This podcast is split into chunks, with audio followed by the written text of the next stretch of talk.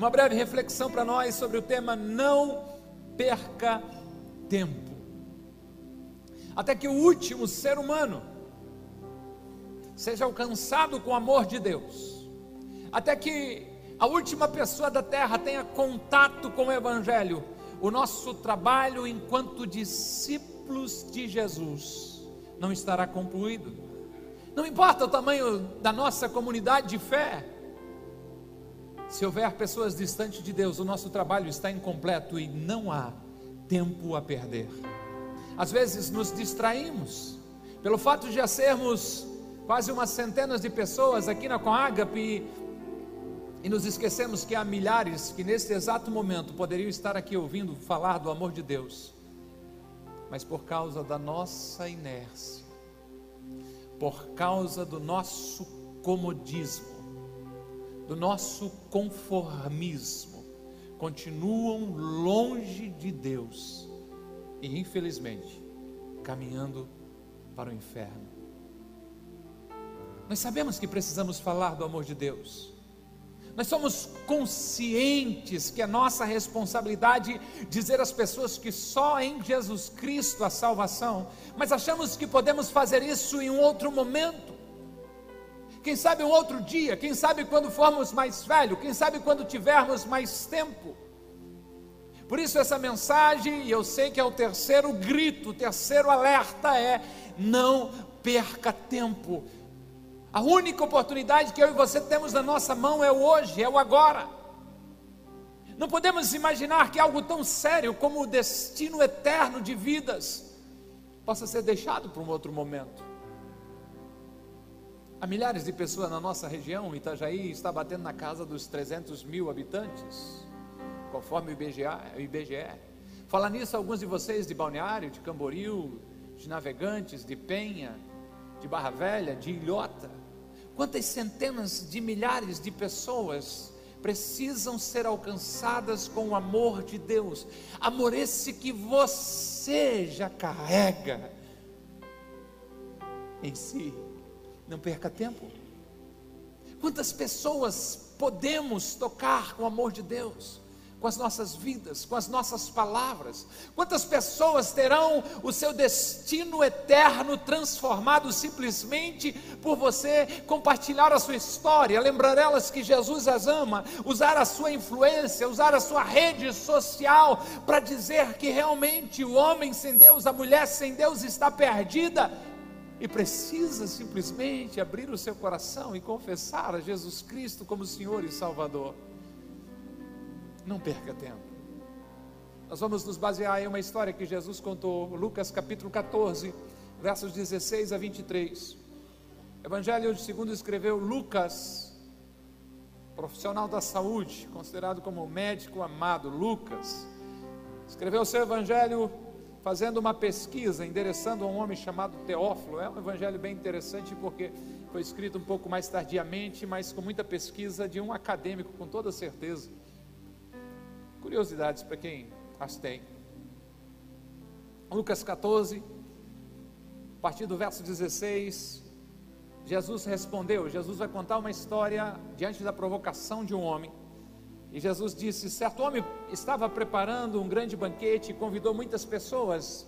Na hora de começar, enviou seu servo para dizer aos que haviam sido convidados: Venham, pois tudo está pronto. Lucas 14, 18. Mas eles começaram um por um a apresentar desculpas. O primeiro disse: Acabei de comprar uma propriedade e preciso ir vê-la, por favor, desculpe-me. O outro disse: Acabei de comprar cinco juntas de boi e estou indo experimentá-las. Por favor, desculpe-me. Ainda outro disse: Acabo de me casar, por isso não posso ir. O servo voltou e relatou isso ao seu senhor. Então o dono da casa irou-se e ordenou ao seu servo: Vá rapidamente para as ruas e os becos da cidade e traga os pobres, os aleijados, os cegos e os mancos. Verso 22: Disse o servo: O que o senhor ordenou foi feito e ainda há lugar. Então o Senhor disse ao servo: Vá pelos caminhos e valados e obriga-os a entrar, para que a minha casa fique cheia. Um contexto, e então a gente entra na nossa reflexão. Jesus está contando essa verdade ou essa história, perdão, para ilustrar uma verdade espiritual de que ele havia vindo para o seu povo, o judeu, mas aquele povo não tinha aceito a Cristo Jesus como seu Messias, então Deus, o dono da festa, começa a receber povos de todo tribo, língua, raça e nação para o seu banquete. Os primeiros convidados, os judeus, eles rejeitaram Jesus e o seu amor, assim como aqueles convidados da história que Jesus está contando, eles oferecem desculpas para não acreditar em Jesus, para não receber Jesus, aqueles convidados, como lemos um diz, comprei uma terra, preciso ver, comprei cinco juntas de boi, vou lá experimentar eles, eu me casei, não posso ir. Só que quando isso aconteceu, abriu-se a porta da graça para todos os povos. O que, que eu estou tentando falar para você? É de que o plano inicial de Deus, primário, incluía o povo judeu, mas a partir de Jesus, como escreveu João, a partir da rejeição dos judeus a Jesus Cristo, todos os que creem no nome de Jesus recebem o direito de se tornarem filhos de Deus. E aqui estamos nós, e aqui está a razão dessa reflexão. Deus, com seu grande banquete preparado, agora não para um povo, mas para todos os homens, e nesta festa, neste banquete de Deus, a graça sem medida, a perdão liberado, ao favor divino sendo servido, a misericórdia sendo derramada, e tudo já está pronto, só faltam os convidados. Nessa história que Jesus está contando, nós somos os convidados, quem sabe, do primeiro convite, mas nós também somos os servos que ouvem do seu Senhor dizendo: Voltem onde eles estão, porque ainda há lugar, e não na com ágape, mas na minha mesa, no meu reino. Por isso, anote aí, a primeira lição, para não perder tempo com o seu chamado, é seja ágil. Seja ágil. Quando você entende que tem um chamado a cumprir e que não há tempo a perder, porque os dias são maus, porque nós estamos no tempo do fim, porque nós não podemos perder muitas pessoas que sem Jesus estão morrendo a cada dia, indo para uma eternidade sem Deus. Então você começa a procurar de todas as maneiras a ser ágil, a aproveitar ao máximo cada oportunidade, a otimizar a forma como você mostra Jesus às pessoas. Porque muitas vezes você só tem uma oportunidade, uma única oportunidade, para falar de Jesus para alguém o seu chamado de discípulo de Jesus exige este comprometimento, esta agilidade, esta prontidão. Não há tempo a perder. Jesus deixou isso muito claro, este senso de urgência, quando disse: enquanto é dia, é necessário que nós realizamos as obras daquele que me enviou. E ele diz: a noite vem, em que ninguém mais pode trabalhar. A noite vem, em que não há mais nada para ser feito. Na história que Jesus contou, o servo voltou dizendo que nenhum dos convidados, digamos, originais, primeiros, aceitou o convite para vir ao banquete.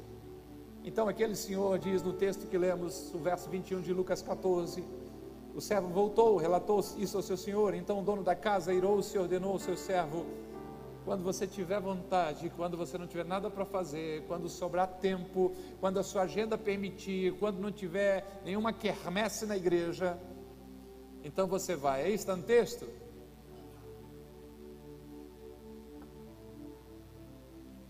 Vá rapidamente para as ruas e os becos da cidade. E traga os pobres, os aleijados, os cegos e os mancos o que, que aconteceu com o evangelho do século 21?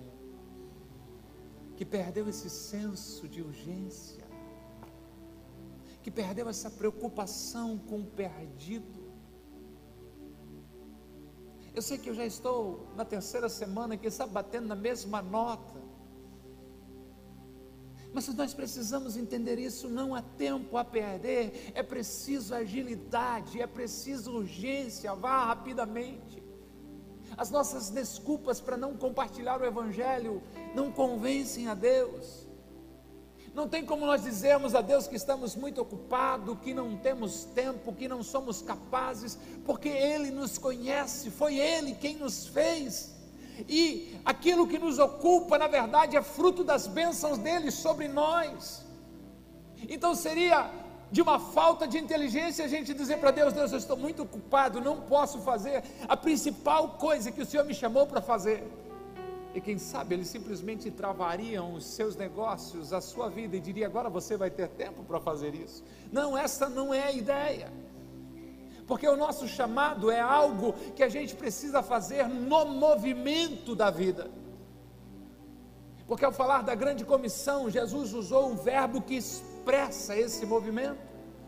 Marcos 16 e 15, o texto diz: Ide por todo mundo e pregar o evangelho a toda criatura, mas quando você vai para o original, nessa parte o grego, você percebe que o verbo ir deste versículo está num particípio que indica uma ação contínua, ou no nosso bom português, está no gerúndio, e a melhor tradução seria indo, anuncie o Evangelho, negociando. Fale do amor de Deus, estudando, compartilhe a graça de Deus sobre a sua vida, trabalhando, diga que Jesus ama, negociando, fale do amor de Deus, empreendendo, diga às pessoas que a razão da sua alegria é Jesus Cristo que já mora em você. Uma vida em movimento enquanto age, enquanto tem agilidade, graça de Deus sobre si, por trás de si vai deixando um rastro de luz, dizendo: se você quiser me acompanhar, eu estou seguindo Jesus e estou caminhando para o céu. Vá rapidamente às ruas e becos da cidade e traga. Há uma urgência, cada pessoa, sem confessar Jesus Cristo como Senhor e Salvador, se partir, se morrer, passará uma eternidade nas trevas. Entenda, nosso papel é ir de busca do perdido foi assertivo, inteligente, como sempre foi o pastor Billy Graham quando disse: a Bíblia não manda que os pecadores procurem a igreja, mas ordena que a igreja saia em busca dos pecadores. Ruas e becos da cidade, onde estiver alguém sem Jesus, pode ser de fato num beco, pode ser no prédio mais chique da cidade, o nosso dever e responsabilidade é chegar até eles. Precisamos ser a igreja fora da igreja este prédio não é o nosso limite, na verdade, ele é um ponto de encontro, ele não é um porto de chegada, ele é um ponto de partida. A razão maior não é o quanto nós ajuntamos aqui, mas é o quanto você sai empolgado daqui para manifestar aquilo que você está recebendo aqui. Pense nesse lugar como uma central de abastecimento, onde você vem e recebe mais de Deus, mas sai daqui disposto a compartilhar tudo aquilo que recebeu nesse lugar. Seja ágil vá rapidamente e traga a presença de Deus. Mas tem mais, não perca tempo, por isso não os julgue. Quanto tempo perdemos quando julgamos as pessoas? Fulano está assim por causa disso e disso e disso. Interessante que a gente passa uma vida inteira e às vezes investe dinheiro em profissional e faz bem para tentar se autodescobrir mas do outro a gente só olhando já aponta o dedo já descreve a vida do cara de capa, né? De pé a ponta. Não julgue. Quem somos nós para julgar alguém? Julgar alguém é uma perca de tempo, primeiro porque a gente não sabe de toda a história, a gente está julgando por um pontinho que está vendo. Segundo, quando eu julgo, eu gero legalidade no mundo espiritual, eu abro a porta do julgamento no mundo espiritual. Foi Jesus que ensinou isso em Mateus 7. Não julguem para não ser julgado. Tem uma, a mesma régua que vocês usar para medir o outro, julgar o outro, é o que vai vir sobre vocês. Não perca o tempo. Eu não sei se você lembra disso, mas Deus não nos permite julgar ninguém mas nos ordena amar a todos. É para julgar Deus? Não, não, não, não faz isso não. E para amar, Deus, acho que eu não estou afim, não. Isso aí é a sua responsabilidade. Faça isso. Se você abrir espaço na sua mente para começar a julgar quem é digno de ouvir falar sobre o Evangelho de Jesus Cristo, você chegará a uma conclusão que ninguém é digno. Pastor, eu até queria falar de Jesus, eu até oraria pela, pela turma da minha família, mas tem um lá que é um sem vergonha, vive no bar, um adúltero, o outro mente engana todo mundo, o outro está devendo para todo mundo, inclusive para mim, pastor. Não perca tempo, não julgue, cumpra o seu chamado. Manifeste o amor de Deus. Eu quero dar destaque no texto do verso 21, mas em outro ponto, o servo voltou e relatou isso ao seu senhor, então o dono da casa ficou irado, né? E ordenou ao seu servo, vá rapidamente para as ruas e becos da cidade traga Traga quem? Os pobres, os aleijados. Escute, o Evangelho é para os doentes. O amor de Deus é para quem não merece. Traga todos, até porque diante da santidade de Deus, todos nós somos indignos mas é o sacrifício de Jesus Cristo que transforma pecadores em filhos, miseráveis em reis e sacerdotes, como foi informado a João na ilha de Pátimos, ele comprou para si e fez de nós reis e sacerdotes. É o Evangelho que faz isso. Para quem é o Evangelho de Jesus Cristo? A quem eu devo manifestar o amor de Deus? Aos pobres, aos aleijados, aos cegos, aos mancos. Sabe quem são esse tipo de pessoas aqui? Pessoas com pouca ou nenhuma capacidade de ajudarem a si mesmas. E eles são símbolos de todos os homens diante de Deus que, sem a graça de Deus, jamais seriam dignos do amor de Deus. Não julgue, até porque nem eu nem você merecíamos tão grande amor de Deus por nós. Somos alvos da bondade de Deus. Eu fui alertado um dia desse, passei, tinha um morador de rua, algo que está bem comum na nossa cidade. E eu comecei a conversar com Deus e perguntar o que me difere, o que, que há especial em mim em relação àquela pessoa ali. E a conclusão que se chega nenhuma é que a graça de Deus tem se manifestado, trazendo salvação sobre as nossas vidas é que a gente conseguiu reconhecer isso que não merecia. Você não está aqui porque você é boazinho ou bonzinho. Não, não, não. Se você tem esse, esse conceito sobre si, você está equivocado. Nós estamos aqui porque chegou num ponto da nossa vida que a gente entendeu que sem Deus não dava para continuar, nem a gente mais se suportava. E se submetemos à graça de Deus, nos colocamos ao pé da cruz de Cristo e ali encontramos salvação sobre as nossas vidas. Então não somos melhores do que ninguém, apenas o nosso coração se humilhou diante de Jesus e nós reconhecemos que precisávamos da graça dele. É preciso concordar com Charles Spurgeon que disse: evangelismo, ou compartilhar do evangelho, é um mendigo contando a outro mendigo onde encontrou pão. O que aconteceu com você, rapaz? Vem comigo, eu quero te falar, eu quero te mostrar o que Jesus fez na minha vida. Rapaz, eu, eu, eu vivi assim, eu passava por isso, eu, mas eu encontrei Jesus. Eu encontrei Jesus o mendigo contando a outro onde encontrou pão. Vem comigo, não é algo que eu tenha em mim mesmo, é algo que Deus tem derramado sobre a minha vida. Não é porque eu sou bonzinho, é a bondade de Deus que chegou até mim. O Evangelho não é para quem merece, o Evangelho é para quem precisa, e todos precisamos, apesar de alguns ainda não reconhecerem isso, mas a partir do momento em que o ser humano reconhece, percebe que sem Deus está perdido, ele está a um passo da salvação. Então o nosso papel não será jamais de julgar ninguém, mas sim manifestar o amor de Deus. Porque pobres pecadores como somos, graças a Deus, já arrependidos dos nossos pecados, o que precisamos fazer é simplesmente apontar a cruz de Cristo e dizer: Ele te ama. Em Jesus a salvação, Ele te ama. Ele te ama. Ele te ama. Ele te ama. Em Jesus a salvação para a tua vida. Eu preciso concluir. Terceiro e último. Não perca tempo, cumpra o seu chamado. Não desista. A maioria de nós já desistiu de alguma coisa.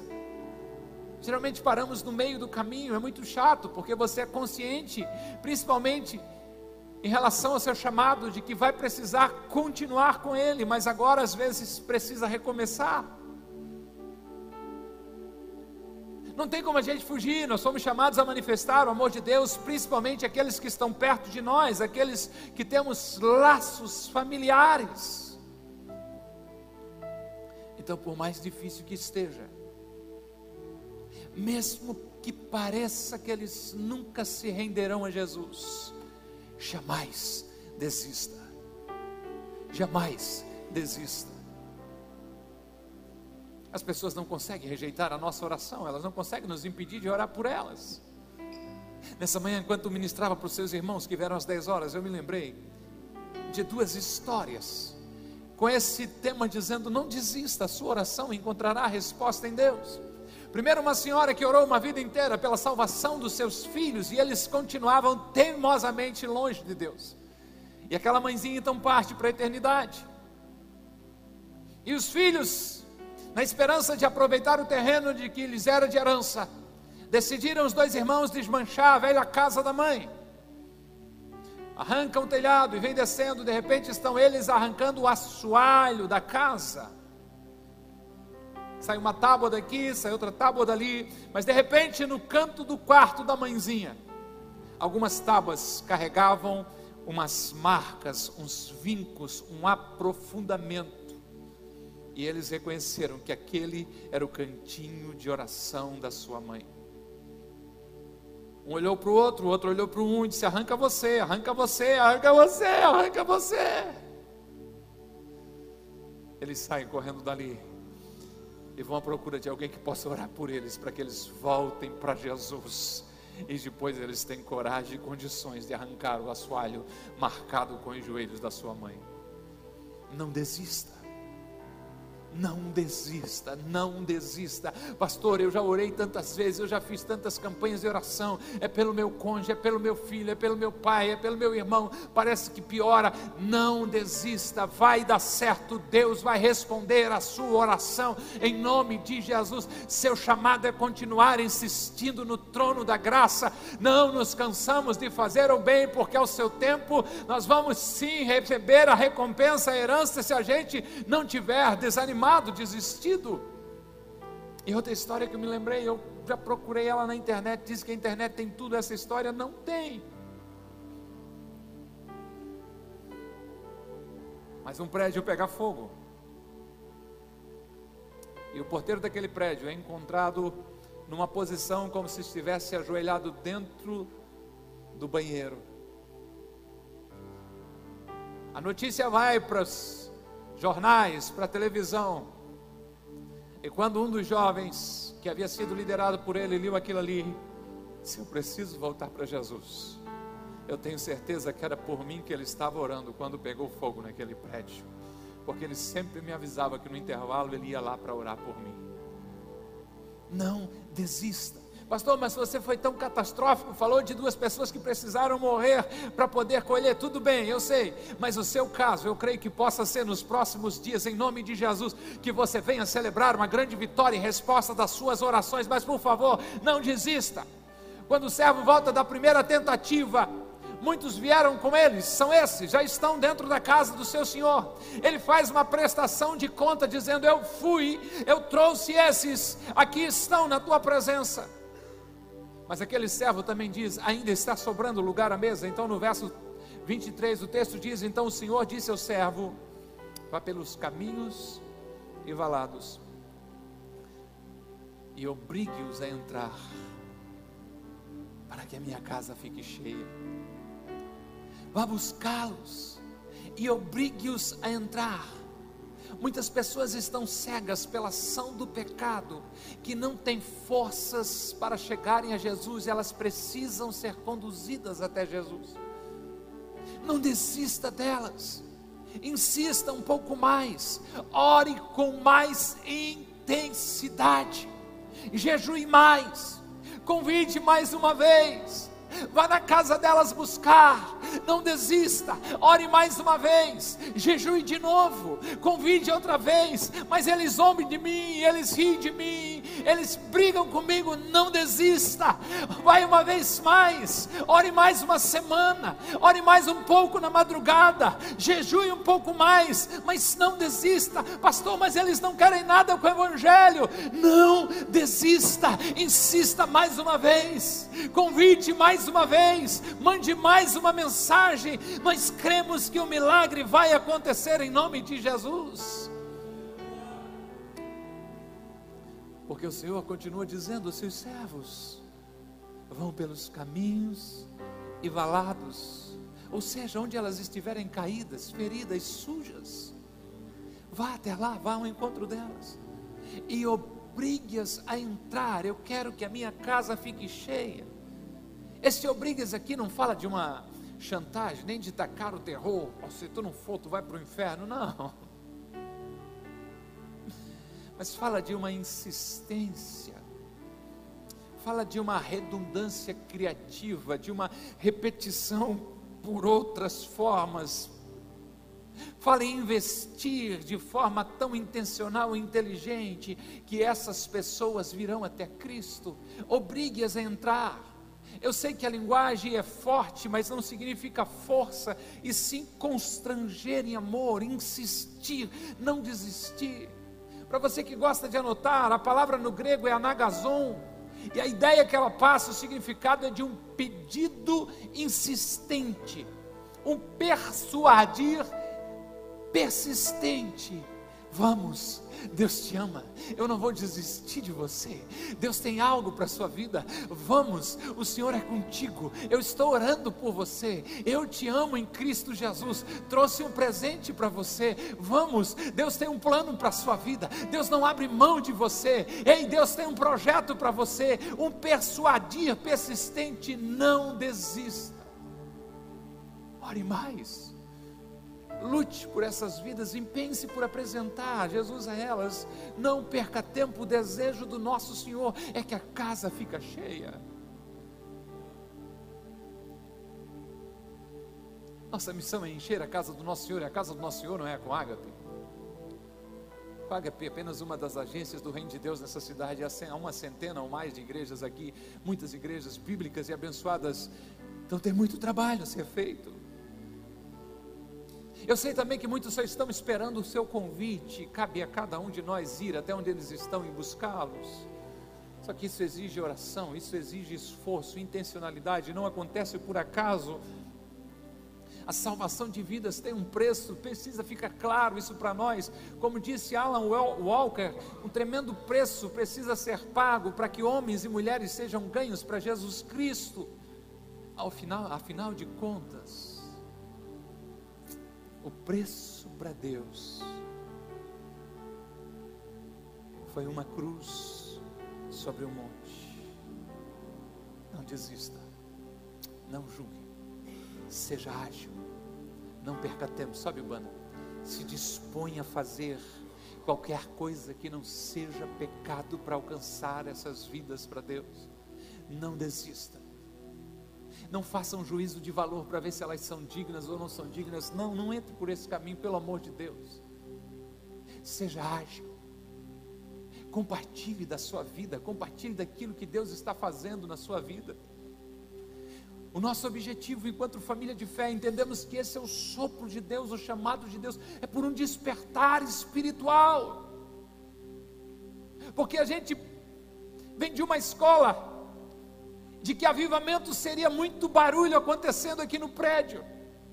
E para mim o verdadeiro avivamento é quando você sai daqui dizendo eu preciso viver essa palavra e começa a deixar o Espírito Santo falar no seu coração e diz assim: você precisa falar com fulano, você precisa convidar o ciclano, você precisa levar um presente para o Beltrano, você precisa fazer isso, você precisa fazer aquilo outro.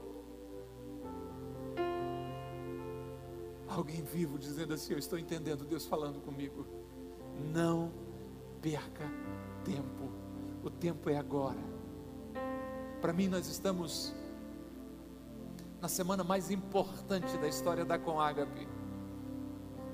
Uma semana de uma grande batalha espiritual. E o meu desejo é que o seu coração se abra. E como vamos cantar agora, na, essa canção nos provoca dizendo: Deus, ó, eu estou aqui, Deus. Deus, eis-me aqui, Deus. Usa a minha vida, Deus. Deus, o que o Senhor quer que eu faça essa semana? Eu louvo a Deus por você ter se arrumado, ficou bonito, bonito, hein? Parabéns, né? Botou perfume. Ter vindo até aqui, sair da sua casa. Uns andaram 30 km, outros andaram um pouco menos. Mas o que meu coração mais se impacta e mais gratidão a Deus eu tenho quando você sai daqui dizendo assim: Eu ouvi a voz de Deus, eu quero ser guiado por isso. Eu vou colocar em prática essa palavra na minha vida. Esteja em pé por bondade em nome de Jesus.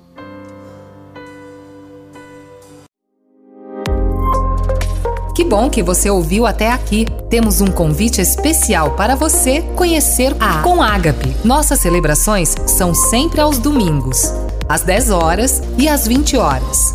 Aguardamos você com Ágape, mais que uma igreja, uma família